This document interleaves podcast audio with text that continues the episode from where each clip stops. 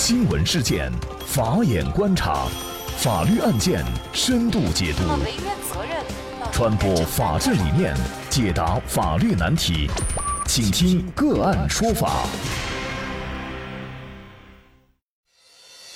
在毒品阴霾下长大的女孩，是否会再次走上毒品犯罪的不归路，还是会吸取教训，开始不同的人生？卖毒品者获死刑，买毒品者为何无罪释放？披露毒品交易内幕，讲述不为人知的毒品犯罪心理。六二六个案说法特别推出，听最高人民法院、国家禁毒委、武汉大学毒品犯罪司法研究中心学术委员会委员、云南瑞信律师事务所主任杨戬律师讲述毒品犯罪背后的故事。那无期徒刑，按照当时的法律规定啊，两年以后改为有期徒刑。那么有期徒刑，无论你表现多好，那也要坐十多年才出得来。但是这个人马蓉的父亲，五年以后又出来了，出来才半年又死了。这当中到底发生了些什么事儿呢？这个是他是因为这样，因为他的脑部有一个很大的肿瘤。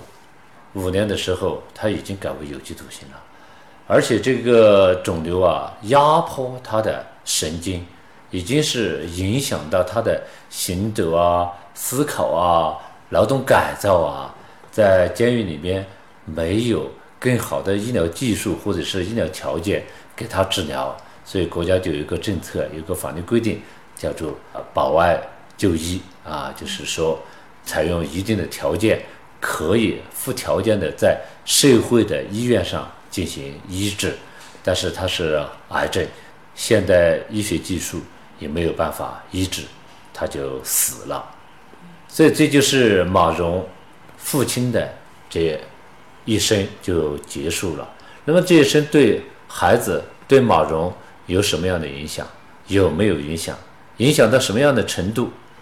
在那个时候我们并不知道。马蓉的父亲会对他的孩子有多大影响？从另外一个角度去看马蓉的父亲，我觉得他可能还是一个好父亲。他一个人带着马蓉，把很小的孩子一直带大，又当爹又当妈，照顾自己的孩子，还要照顾自己八十岁的老母亲，还有老父亲，这都是年老多病的。这个家庭啊是非常脆弱的。这回他爸爸。判了死刑，又改为无期，又出来，又死了。所以马蓉的奶奶一直就不同意他们这一门亲事，但是后来也没有办法，他们走在了一起。但这一桩婚姻让他们重新组成的家庭发生了更剧烈的改变。我从来没有想到会发生那么大的改变，他们的命运将接受。怎样的安排？我们下期再讲。我们前面说到，就是一个家庭啊，就是父母的价值观、父母的关心、父母的这种呵护，对孩子的未来成长，它是非常重要的，起很重要的一个作用。那么马蓉，他的爸爸死了，他爸爸，他的父亲，对他的人生会造成什么样的影响？他重新建立了一个新的温馨的小家。这个家庭的命运将走向何方？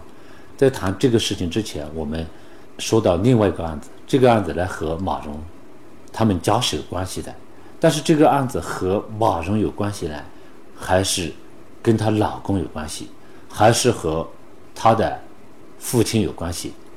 您听了就知道了。在耿马有个案件，是个运输毒品的案件。有一天我去开庭。和我们所上的另外一个律师到耿马去开庭，然后是中级法院的案件。凡是可能判死刑的案件，都是在中级法院开庭。我认认真真的准备，穿上律师袍，拿出纸来，拿出笔来。对面的检察官也做好了，就差法官了。下面的被告人带上来了，要求，既然被告人是嫌疑人。法庭没有宣判他有罪之前，那么就要给他打开检举，他就脚镣和手铐就打开了，他站在了，那么等待法官来这个开庭。突然发生了一幕，哎呀，让我永远今生难以忘怀，吓我一大跳，也把周围的人都吓了，连他坐在下面那个旁听席上，他的姐姐、他的姐夫都吓得跳了起来。这一幕啊，历历在目，简直太惊心动魄了。我在那里低下头。拿着笔，正准备写“庭审笔录”几个字的时候，突然有个人大喊声：“抓住他！”突然发生了一幕，哎呀，让我永远今生难以忘怀，吓我一大跳，也把周围的人都吓了，连他坐在下面那个旁听席上，他的姐姐、他的姐夫都吓得跳了起来。这一幕啊，历历在目，简直太惊心动魄了。我在那里。低下头，拿着笔，正准备写“庭审笔录”几个字的时候，突然有个人大喊声：“抓住他！”被告人跑了，一下子就冲到外面去。外面法院都是那种尖尖的栏杆，一下子就从那个尖尖的栏杆翻过去了，跑了。我心里边在默默的祈祷，我在祈祷什么？你们是知道的。也许他的下面的其他人也在祈祷。但是这个案子对我们来讲风险非常之大。我们当时我们为了证实这样的情况，我们给法官、检察官说了，我们当时会见的时候是在呃公安机关的讯问室会见的，那是有同步录音录像的。我们没有教过被告人去逃跑，或者告诉他将面临什么样的严重后果，采取什么样的自救。我觉得法律是公正的，法庭是公平的，最后他应该。以被告人的行为接受相应的处罚，这才是一个公平的判决。所以我们都不知道为什么会发生这个事情。后面很多人抓他呀，这个调了特警的过来，武警的过来，警察也过来，这个事情搞得很严重。最后，这个法院县法院法警大队的大队长还被判刑了，因为涉及到犯人跑了嘛。他一下子就找不到了，就没有踪影了。后面很多人就带上狼狗，然后就在后面追。但前面有一条河，他不会游泳，他就过不去了。但是他要自救，他就拿了大块石头站起来。但是，呃，狼狗啊人啊就扑上去就把他按住了。按住以后就带回来。但是我记得他一直讲：“我要见律师，我要见律师。”然后我就见他，脚啊手啊全部捆起来，怕他跑啊。我去见他，我说：“你为什么要跑啊？到时候人家把开枪在后面把你打死怎么办？你这个脱逃是很危险的，而且是罪上加罪啊。”他说：“他说了一句话，至今我都记得。他说的这句话，他抬起的头来，眼睛他是捆在地上，他连头都是压在地上的，他。”很费力的侧过脸，眼睛看着我，跟我说了一句话。他说：“我是被冤枉的，我要去找证据。这个案件也是我办案子中判断不正确的错误的一个案件。我当时他在里面跟我讲，他姐姐这样讲，杨律师，这样会是什么后果呢？我说：你看，他本身运输毒品就是十多公斤。”而且他本身还善于跑，当时武警查车的时候喊他啊下车的时候，他一样跑，但是武警又把他抓着了。这次他又跑，又被抓着了。前面的是运输毒品十多公斤，重罪啊！刑法第三百四十七条规定的，走私、制造、运输、贩卖毒品、海洛因、甲基苯丙胺五十克以上，十五年以上有期徒刑、无期徒刑或者死刑。他这个是十多公斤啊，再加上另外一个犯罪。脱逃罪，我对他姐姐说：“我说还有他妹妹，他哥也来了。